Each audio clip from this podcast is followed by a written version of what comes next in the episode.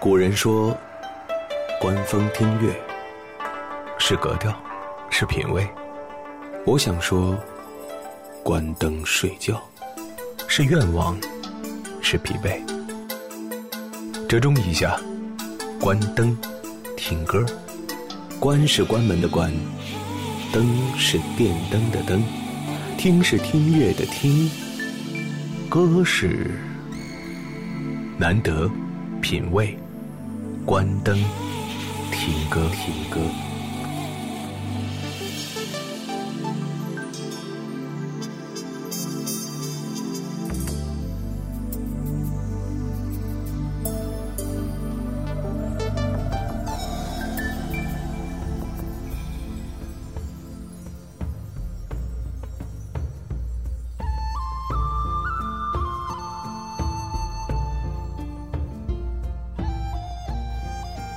月十六号，雾霾深重的夜晚，突然之间有点期待，能够在一栋高楼里，从飘窗看到整个城市，沉浸在那种模糊的氛围之中，好像整座城市被迫安睡一样。那种看似浪漫的感觉，其实是危机四伏。关灯听歌，就这样默默的坚守和坚持着。不知道今夜，你是否就在身边？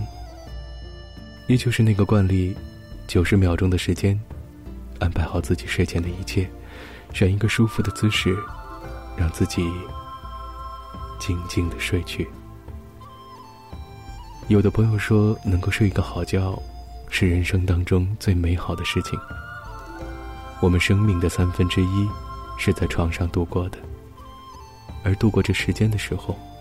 你不必去想自己是否曾经听到过这个声音。醒来之后，自然也不必问自己，他是否来过，我是否存在。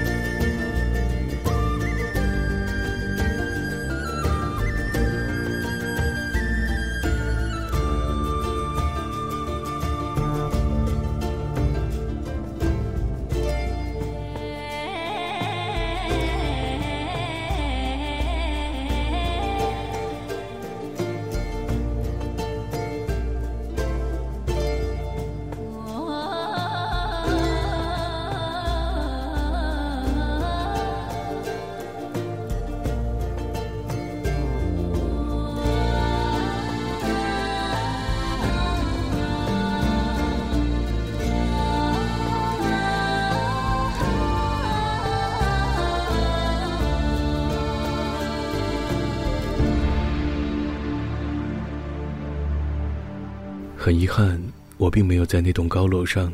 很遗憾，我的屋子也并没有那样的一扇窗。不过不遗憾的是，可以在这里和你一起静静的分享一些什么。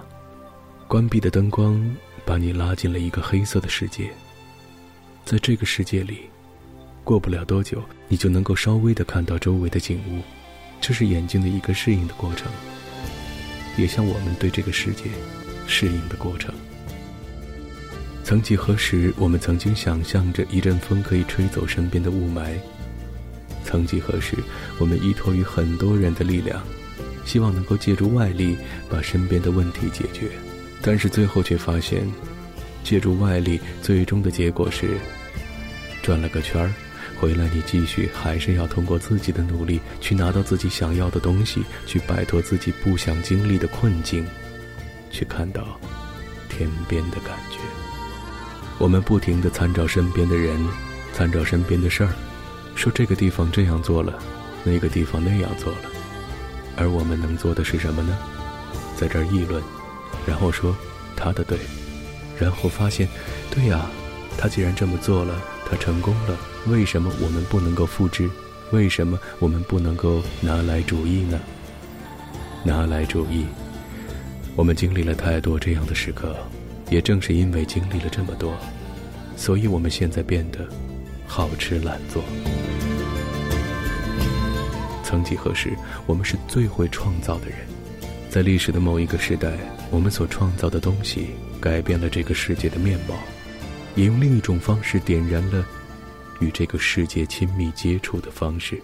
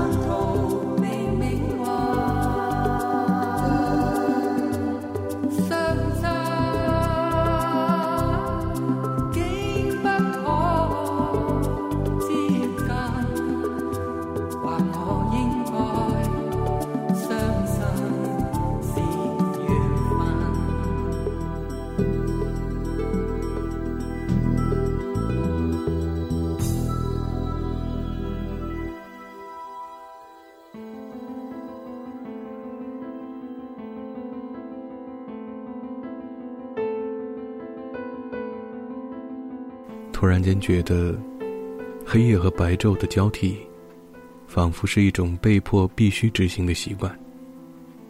有些时候会觉得，如果你去到了另外一个地方，和你生活的地方有些时差，不管是早还是晚，你都会觉得有那么一些新奇的感受，然后便是很多的不适应。倒时差，往往都是回来之后才会提出的理由吧。当你旅行到了另一个地方的时候，你会极其热烈的拥抱那里的一切。那个时候，不管你的家乡是白天还是黑夜。你的模式一定是白天的模式，而当你回到了自己的家乡，或者是回到了你出发的地方，倒时差就成为了第二天不愿起床的理由，也成了对下一次旅行的憧憬。我们怀着一颗兴奋的心到了不同的地方，我们也怀着一颗兴奋的心参与着那个地方的所有一切。只是突然间，有一天你发现自己并不属于那里的时候，你会觉得是有些许的伤感，还是燃点起了想要到达那里的希望呢？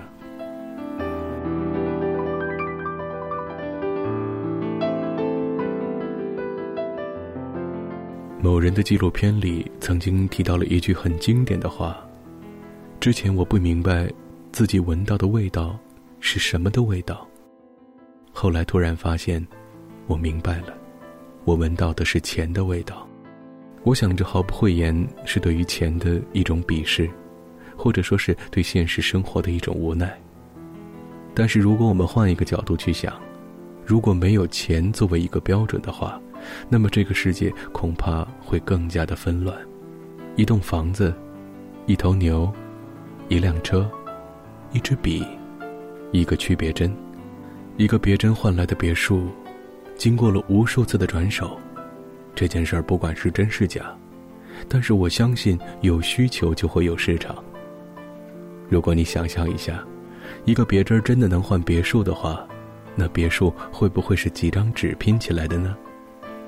既然你愿意想到了等价交换，你也会明白，如果这个世界上真的没有了钱，如果这个世界上真的没有了货币。可能我们会面临更多的窘境吧。你想得到一件东西，却并不知道自己有没有可以去交换的东西。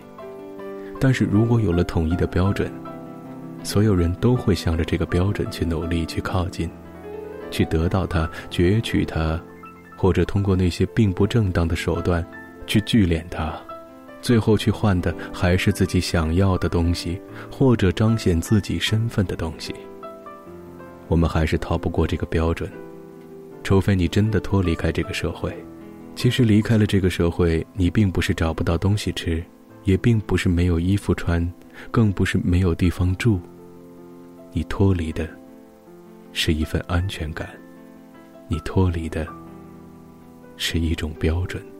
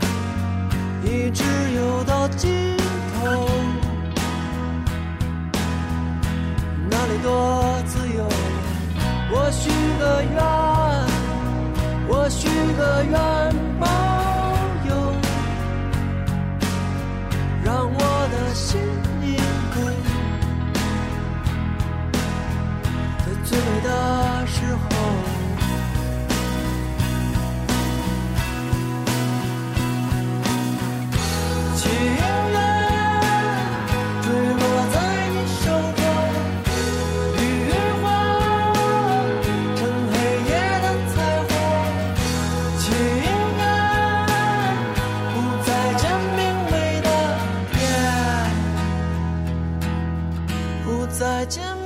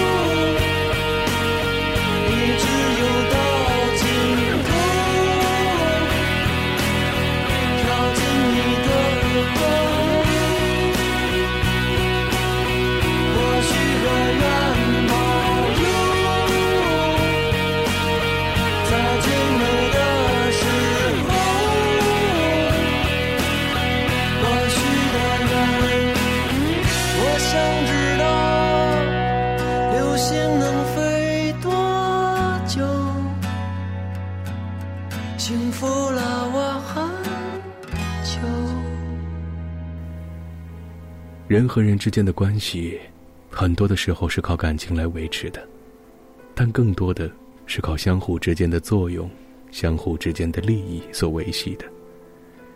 情义无价，当你相信情义无价的时候，你便相信了情义在你的生命里要占据一个重要的位置。当你相信了利益能够改变一切的时候，利益就变成了那个标准，而这个标准有别于别人。所有人都在执行着不一样的标准，所以这个世界会有各种各样的选择。也正是因为这样的标准不同，所以人们去判断事情的时候，都是适合自己，或者不适合自己。如果硬要说对还是错，这里又要提到了一个标准。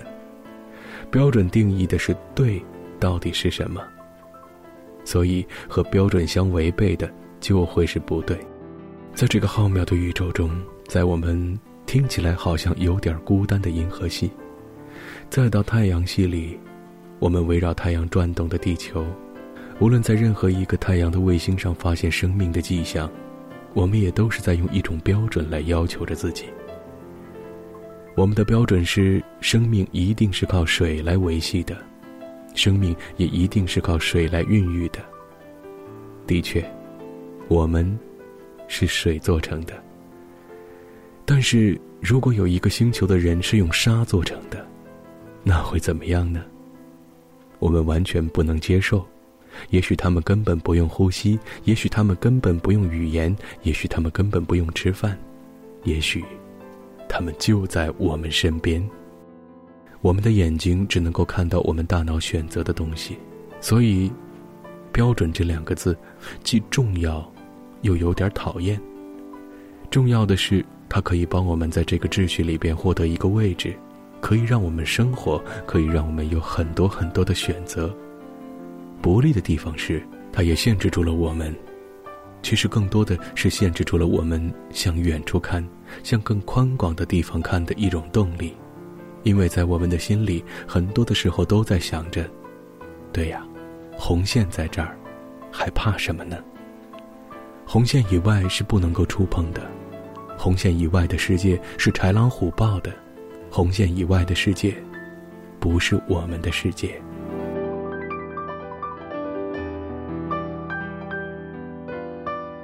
在你的身边，很多人忙着制定规则，在你的身边，很多人忙着钻规则的空子。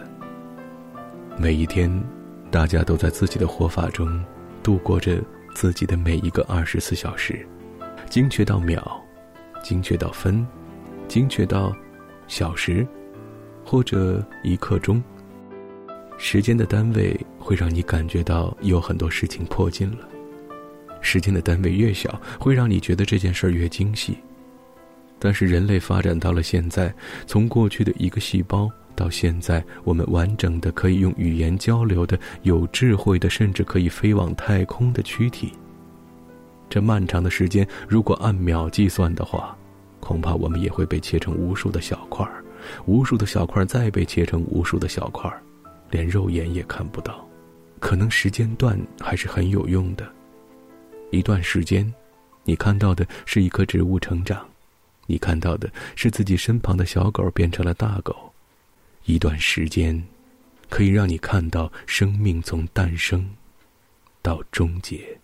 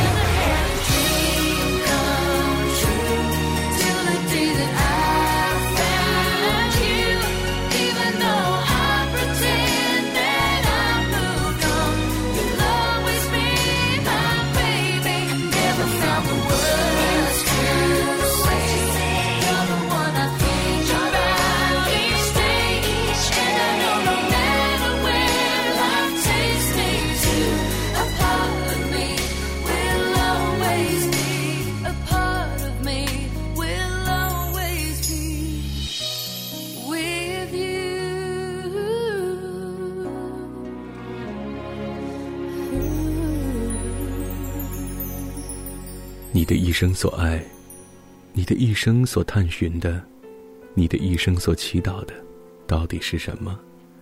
是在旷野中仰望星空，还是在城市里不断打拼？亦或是像《上帝也疯狂》里那个非常执着的非洲人一样，只是想把那个扰乱了自己生活的玻璃瓶扔到很远很远的地方。人，在做着不同的选择。标准，成为了选择当中很重要的参考。有些时候，我们甚至可以把一件事情到底要不要去做，划归成有二十项标准。如果每一项选择都符合标准的要求，那么就可以做；如果有两件事情不符合，也可以做。既然有人建立标准，就会有人乐于打破标准。打破标准的人，失败的可能是大多数，但是成功者又会被别人顶礼膜拜。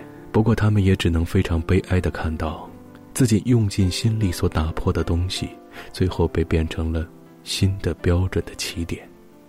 人们无法突破，人们不愿突破，人们宁愿忍受。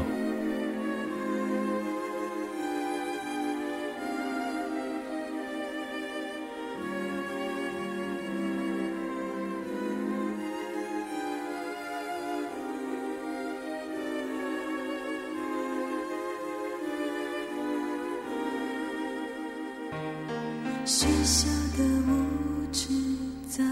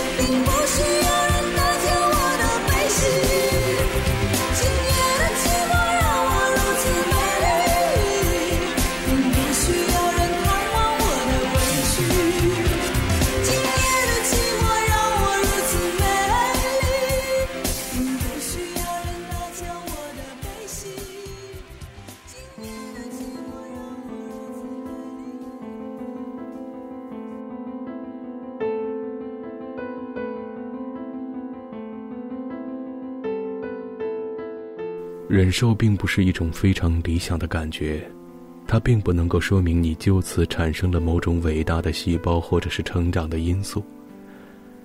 忍受，可以说明你的心智，但并不能够说明你的容量。忍受并不代表着宽广的胸怀，忍受，是对自己的不公。有意思的是，你会看到身边很多人，体现着不同的性格。演绎着生命不同的故事，然后留给你的会是些许回味的感觉，亦或是可以安然入睡的欣慰。当生命开始来到这个世界的时候，其实很多人特别愿意说：接近，无限制的接近，尽可能的离你想要看到的、想要接触的人和事儿更近一点儿。Why do birds suddenly appear every time you're near? Just like me, they long to be close to you.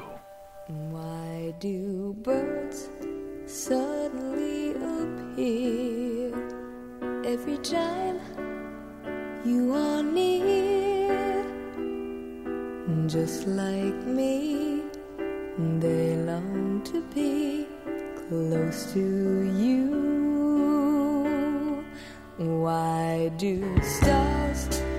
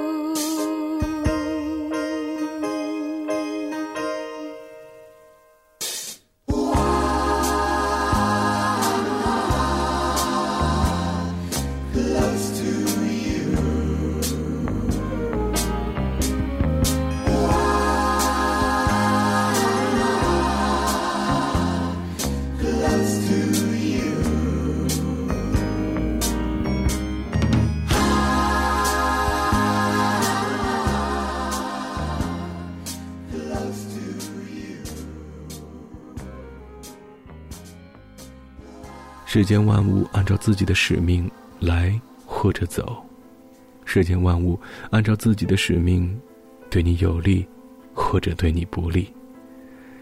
很多的时候，我们会说对自己不利的东西，那就是坏的；对自己有利的，那就是好的。如果把这些都抛开，只看到每件事儿、每个人的使命，你会有怎样的一种感受呢？有可能你会看到一场输了的篮球比赛，每个人所担当的使命不同，所以也不要把一些问题归结到某一个点的身上。在如今的新闻里，你经常会看到的是各种各样的不如意，你看到的是各种各样的事故，你看到的是各种为所欲为，你看到的是法律的尊严，是维护社会公平正义的等等等等。当你看到这些事儿的时候，总会产生对和错，支持或反对，弘扬或者是不提倡。然而，你所看到的，真的是事情的全貌吗？或者说，你的观点就一定是非要分出黑白分明这样的世界吗？每个人的使命不同，他们的使命也可能注定是你的反面教材。When the words that you wanted to say are all coming out wrong. When you burst into tears, though you try so hard to be strong. Oh, we're standing in the line of fire,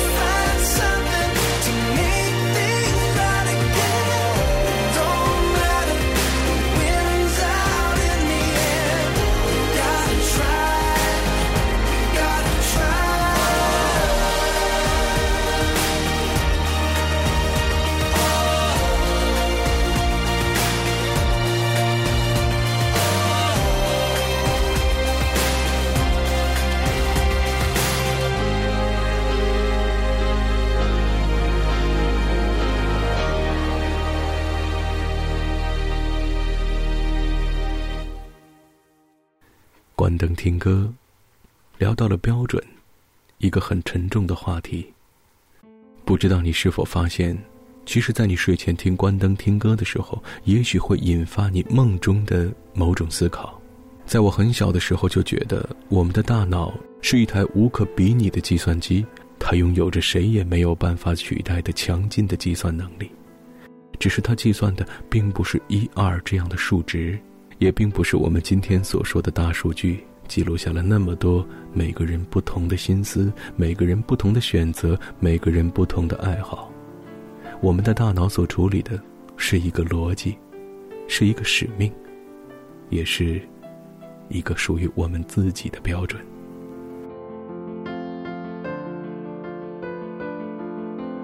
我们行事有自己的风格。有些朋友说我对这个社会无害，我问心无愧。我倒是想说，千万别随时随地的说自己问心无愧，也千万别总是去问自己的心。在我看来，问自己内心的时候，人的一生当中应该不超过三次。有一句说法是“男儿只归天地君亲师”，不妨来套用一下，来想一想，这人生当中问心的三次，都会是哪三次呢？还有一件事儿，我想，不要轻易的问心，也不要轻易的违背自己的心。关灯听歌，又是一期结束了。希望你有个好梦。我是张楠，下次再见。